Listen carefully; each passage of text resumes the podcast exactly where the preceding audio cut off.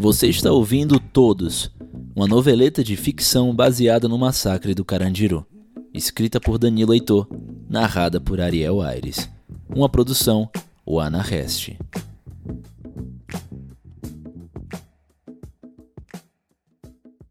Episódio 2 O Fantasma A falta de nome e a minha habilidade em conseguir as coisas fez o povo da quebrada me dar um apelido: Fantasma.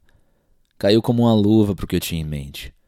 Eu não sei como, mas a Agatha sacou que eu queria fazer alguma coisa.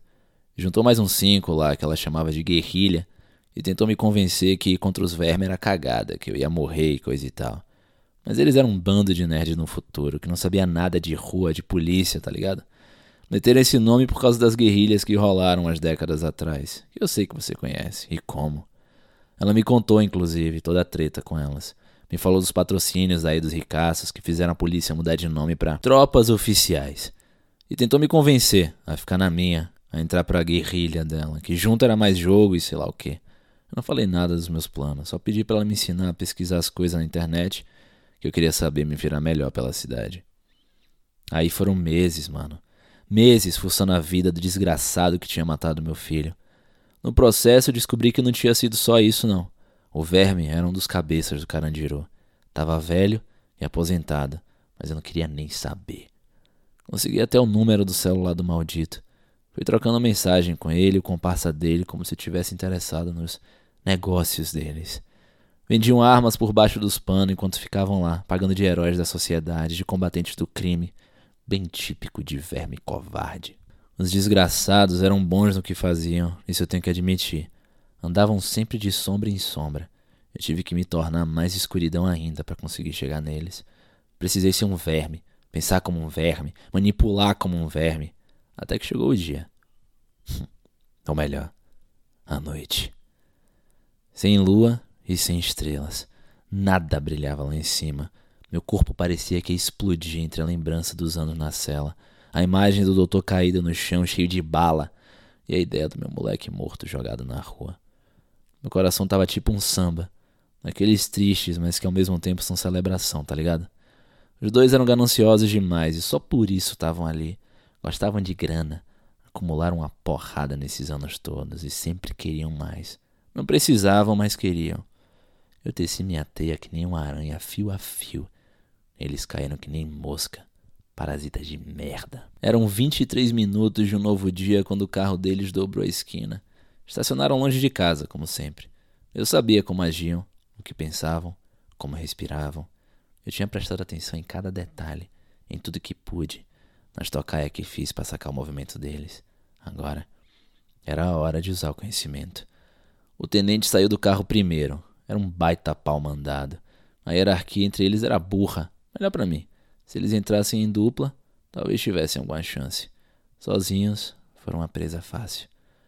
As batidas na porta foram três, conforme combinado. Eu respondi com duas seguidas de mais uma espaçada. O cagão ainda olhou para o carro antes de prosseguir. No fundo, eu sabia que ele estava com medo, que nem você agora. Mas a grana era alta demais e meu plano foi perfeito. Não dei uma brecha para desconfiarem. Imitei todo o procedimento deles todinho.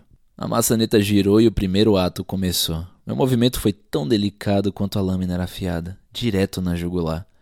Ele caiu e me aproximei, sorrindo de satisfação ao ele engasgar com o próprio sangue. Rápido e silencioso, como planejado. Na miúda, arrastei o corpo dele para dentro do quarto. Tirei o rádio da calça dele e liguei o simulador que a Agatha me ensinou a usar. A voz saiu idêntica. Tudo limpo. Pode entrar. Lá fora eu ouvi o coronel desligar o carro. Meu alvo principal. O demônio que matou meu filho. O desgraçado que comandou a tropa no Carandiru. Ele podia estar tá de boa, curtindo a aposentadoria em quase qualquer canto do mundo, mas não. Tava ali, feito um pato, caminhando para dentro da própria cova por conta de dinheiro. Contei os passos dele até a porta e por um instante achei que ia dar errado. O verme fazia isso há tempo demais, sabia demais para cair no arapuca tão simples mas o rosto do doutor e o do meu filho vieram forte na minha mente para confirmar o que eu estava fazendo. Não podia ser só sorte eu ter escapado do Carandiru. Não era coincidência eu estar ali. A porta abriu e o canalha entrou, relaxado como se estivesse em casa. Eu saí da sombra e agarrei ele por trás, apertando o pescoço com a força certa para fazer ele desmaiar. Não queria o maldito morto. Não ainda. Ele lutou e se debateu. Apesar de velho, era forte além de covarde. Eu não podia vacilar. Coloquei mais força no estrangulamento para acelerar o processo e pressionei tempo suficiente para ele desabar no chão. Aí, girei o corpo dele para alcançar as mãos e amarrei uma junto da outra. Ele era meu. Mano, ele finalmente era meu.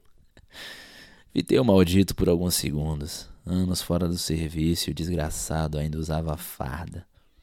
Eu não podia correr o risco de acordar antes da hora. Então, encerrei o segundo ato e parti para o grande final. Arranquei a calça cinza dele, chutei o cap cheio de broches para longe e puxei o verme para cima do carrinho de mão. Meu corpo, essa hora, era todo adrenalina e a minha mente me dizia para exterminar de uma vez por todas aquele demônio. Mas eu não queria me desviar do plano. Não podia terminar fácil assim. Me acalmei um pouco e empurrei o carrinho de mão até a viatura, na frente da casa. Abri a porta dianteira e joguei o maldito no banco.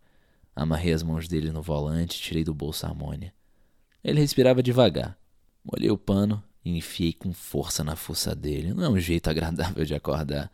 Eu sei, porque já tive do outro lado. Depois de recuperar os sentidos, ele percebeu minha presença e perguntou quem eu era. Eu não respondi nada. Ele começou a tentar se soltar sem sucesso. Esperei até ele parar de se debater. Queria que ele se sentisse impotente, encurralado. Queria que temesse pela própria vida, que nem um doutor. Foram momentos de prazer os melhores que tive em muitos anos. Enquanto observava o esforço dele, revi todo o meu caminho até aquele momento. A chacina, o artefato, a viagem no tempo, a quebrada, a descoberta da morte do meu moleque. Se eu soubesse, se tivesse voltado só dois anos antes, ele ainda estaria aqui. Mas o destino quis assim. Eu precisava seguir a missão que desenhei, a história nova que decidi escrever para mim. Depois de alguns minutos, o canalha desistiu de tentar se soltar. Eu peguei o rosto dele com as mãos, olhei fundo nos olhos do verme e falei: Coronel Guimarães, você matou meu filho voltando do supermercado. Hoje eu vou matar você. Ele puxou a cabeça e sorriu. Em seguida, começou a gargalhar entre um riso e outro. Ainda tentou dar carteirada. Seu merdinha, você acha que isso resolve alguma coisa? Eu sou a porra de um coronel, o coronel Guimarães.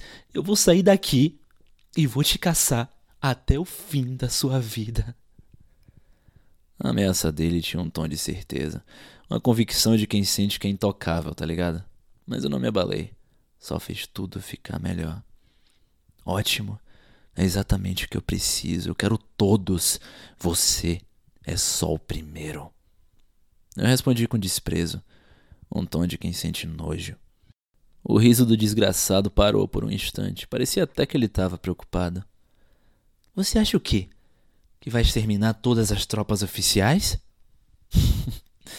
Mal sabia ele. Eu deixei ele falando sozinho e retomei o silêncio. Andei até a parte traseira do carro e abri o bocal do tanque de gasolina, enquanto ele berrava. Coloquei dentro do tanque quase uma perna inteira da calça do coronel. Depois tirei e coloquei a outra. Arranquei a primeira perna com raiva. Pelo retrovisor, o coronel viu tudo. Eu fiz questão disso. Me aproximei outra vez dele, um pedaço de calça em uma mão, o isqueiro na outra e espirrei um pouco de gasolina nas pernas do verme. Espalhei também um monte pelo resto do corpo dele e desenhei no chão uma trilha até o tanque do carro.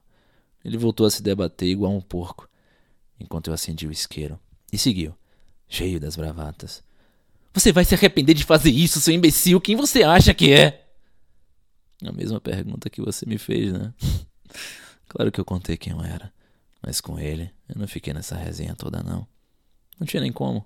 Estava tomado de ódio. Na sequência, eu encostei a chama do isqueiro no resto de calça enfiado no tanque, e em seguida, no rastro que ia até o coronel. Os olhos dele transbordavam de pavor. O barulho do fogo consumindo o tecido se misturou com os gritos de quem sabia o que ia acontecer e não tinha como escapar. Enquanto ele queimava, eu me afastei do carro e observei de longe. Demorou mais do que eu imaginava, tá ligado? Um bônus que eu não contava. Aos poucos, os gritos foram ficando mais fracos, até desaparecerem. Depois de alguns minutos, como naqueles filmes americanos, a viatura explodiu e iluminou a noite. Eu comemorei como se fosse um gol. Satisfeito, voltei para quebrada para descansar.